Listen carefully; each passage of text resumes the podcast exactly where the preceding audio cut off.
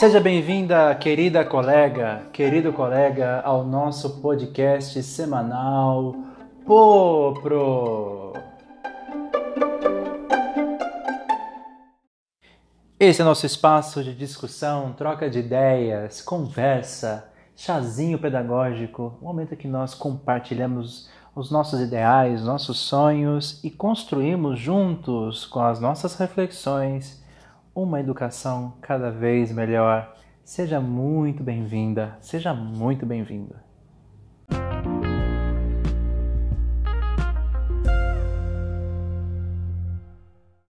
Se você está acompanhando o nosso podcast já há algumas semanas, estamos conversando um pouco sobre a educação do Brasil a partir de perspectiva, uma perspectiva histórica.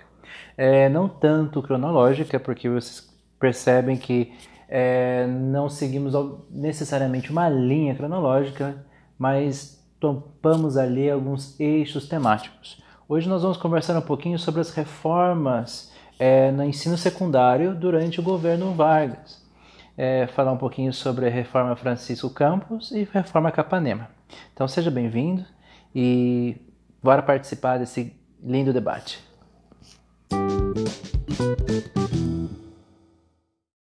Primeira pergunta vem de Juiz de Fora, Minas Gerais, e quem nos escreve, quem nos escreve é o nosso colega Luiz. E Luiz pergunta sobre. Pergunta o seguinte: é, Querido colega Arthur, uma alegria ouvir teu podcast, adoro ouvir e acompanhar as suas reflexões. Eu gostaria de saber é, como se deu a relação entre os reformadores e os educadores católicos durante o governo Vargas especialmente após a liberação do ensino religioso nas escolas públicas. Muito obrigado, querido colega Luiz, obrigado por ouvir nosso podcast e acompanhar nosso trabalho. Muito bem, é, você comentou muito bem sobre a, o retorno do ensino religioso às, às escolas públicas, às escolas do Estado, né, as escolas que pertencem ao Estado, ao Estado brasileiro especialmente, e a gente tem, tem que lembrar que em 31 essa autorização foi uma, que o ensino fosse de uma forma facultativa né, facultativo para as instituições e para os alunos também que quisessem ter esse tipo de formação. E sempre lembrar também que é ensino religioso, não é um ensino religioso amplo, mas ensino religioso católico. E você lembrou bem também sobre o embate entre reformadores, né, ou seja, os membros dos pioneiros da educação, educação em geral ligados à escola nova, e, e os educadores católicos. Governo Vargas, governo profundamente centralizador né? Um governo que tirou muita autoridade das mãos dos estados, é, centralizou o poder, nacionalizou muitas coisas, especialmente ali no período do Estado Novo, né? E, e, que envia essas duas forças que eram antagônicas até então na educação, ou seja, o movimento reformador, o movimento dos pioneiros, a escola nova e o movimento católico, como é, não como valores em si mesmos, né, mas como instrumentos de uma ação política. Eles não, esse embate, né, esse embate não, não interessava tanto ao governo, mas interessava criar de alguma forma algum tipo de harmonia entre esses eh, esses representantes de modo a criar uma estrutura de Estado para governar a educação. Tanto que nesse momento nasce o Ministério da Educação. É, e membros de uma ala e de outra assumem postos de serviço. A gente vale lembrar ali de Lourenço Filho, que assume o INEP né, e outros tantos, é, por exemplo, outros tantos é, membros da, da, da, corrente católica, da corrente religiosa, assumem outros postos em reitoria de universidades. Tristão de Ataíde, por exemplo, que assume é, a reitoria da Universidade Fluminense, é, enfim, né?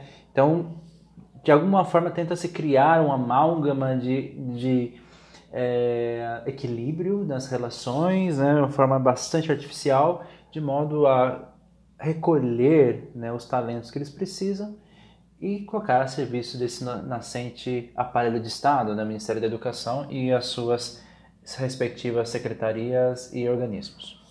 Muito obrigado pela sua pergunta. E a segunda pergunta vem de Marília, São Paulo, quem nos escreve é a nossa amiga e colega Luciana. Luciana pergunta como, é, quais são as principais características das reformas né, do ensino secundário no período Vargas. Muito bem. Nesse momento nós temos duas reformas importantes. Né? A primeira reforma, que é a mais intensa, reforma de Francisco Campos. Francisco Campos foi o primeiro ministro da Educação, permaneceu poucos meses no cargo, né? havia a suspeita de que ele apoiou um movimento é, constitucionalista, então ele foi demitido do cargo, mas sempre esteve ali, Francisco Campos sempre esteve ali na sombra da política, né? lembrar que foi ele mesmo, ele chamado Chico Ciência, né? ele que escreveu doc documentos como a Constituição de 37 e o AI-5. Bom, Francisco Campos, eh, ele regulou a educação secundária da seguinte forma, a primeira coisa importante para ele, a seriação no currículo e na formação dos adolescentes. Né? Então, é, o ensino secundário foi dividido em dois ciclos, um, de, um ciclo de cinco e um ciclo de dois anos. É, lembrar que antes dele, é, o ensino secundário geralmente durava cinco anos, mas aí tem, uma, tem algumas controvérsias né, que a gente vai comentar na próxima pergunta. Então, o ciclo fundamental, ou seja, que todos passavam, todos que iam para a escola secundária, lembrar que a escola secundária era uma escola da elite.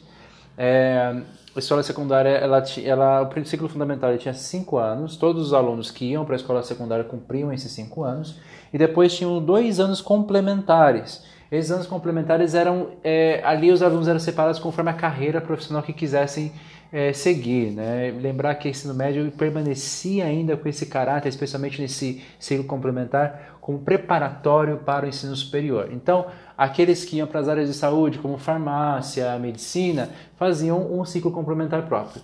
Aqueles que queriam ir para as carreiras jurídicas tinham seu próprio ciclo, seu ciclo é, complementar, e aqueles, por sua vez, que iam para as carreiras de engenharia e arquitetura faziam o mesmo eram três ciclos complementares diferentes. As carreiras de normalistas era uma outra história, os seminários também tinham uma outra história, mas dentro das escolas do Estado, nas escolas que formavam a elite, é assim que funcionava. Lembrar que é, a intenção de Francisco Campos, depois da reforma Capanema, era de fato formar a elite, uma elite nacionalista, uma elite comprometida com o Brasil. É, bom, a gente não sabe o quanto isso foi efetivo. É, bom, a outra característica de, dessa reforma de Francisco Campos é a frequência obrigatória. Então, passou a ser obrigatória a frequência de 3 quartos ao menos de, nas aulas no ensino secundário.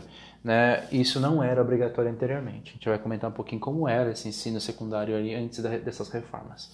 Bom, e também se criou um aparelho de inspeção federal bastante rígido. Então as escolas passaram a ser inspecionadas, reguladas, se de fato estava sendo cumprido a partir daquele momento as reformas que foram feitas no Ministério da Educação. Se criou a estrutura, a estrutura de regulação, a estrutura de inspeção. Francisco Campos cai, entra Capanema, né? Capanema como segundo ministro da Educação é, e leva a cabo, né, cumprir as determinações dessa reforma.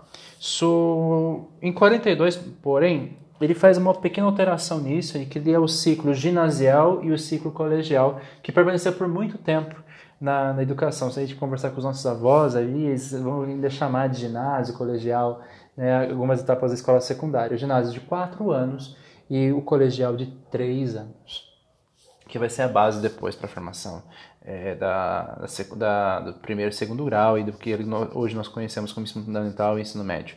Mas enfim, é, é isso. Muito obrigado pela sua pergunta, querida colega Luciana. Espero que tenha respondido.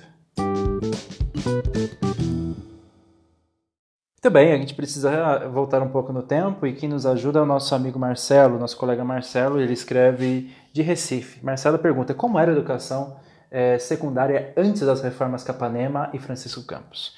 Muito bem, lembrar como surgiram as escolas secundárias provinciais. É, a primeira escola, a primeira escola secundária é o Colégio Pedro II e depois da, do ato adicional de 34, de 1834, é, ato adicional à Constituição de, da Constituição Imperial, é, passou, a, é, passou às províncias, né, aos governos provinciais, a autoridade para criar colégios secundários. E criaram-se os grandes liceus, né, os liceus é, como espaço de formação secundária, tributários ainda uma, da reforma pombalina.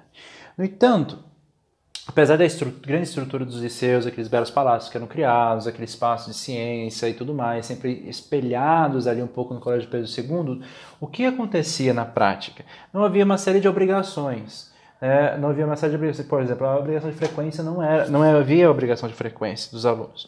A escola secundária se prestava a quê? Os liceus se prestavam a preparar os filhos da elite para entrar, ingressarem na, no ensino superior. Então, era comum que esses jovens pagassem as cadeiras que lhes interessassem. Pagassem aulas, pagassem, ou seja, cumprissem e assistissem, participassem de aulas avulsas, conforme o interesse para aquele, para os exames. É, em geral, os, a, conforme a carreira, eles tinham que prestar alguns exames né, definidos dentro dessa, dessas, da, das carreiras medicina, eh, direito, etc. Né? Então tinha carreiras, tinha cadeiras definidas, exames definidos para cumprir. Então era uma escola preparatória, no fim das contas, para esses exames. E conforme havia a aprovação em uma cadeira, ele tinha dois anos para fazer a próxima, né? tinha validade de dois anos a aprovação. Então, é, apesar de ter aí né, tentativa de regulação e criação de estrutura, no fim das contas era meramente uma escola preparatória. E muitos desses filhos da elite nem iam a esses colégios, a esses liceus, eles estudavam mesmo em casa, com tutores e, e tudo mais. Então, lembrar, característica principal da escola secundária nesse momento, elas eram provinciais, é, ofereciam aulas avulsas em vista da, dos, exames pre, dos exames parcelados, né? Os exames parcelados para as carreiras de ensino superior.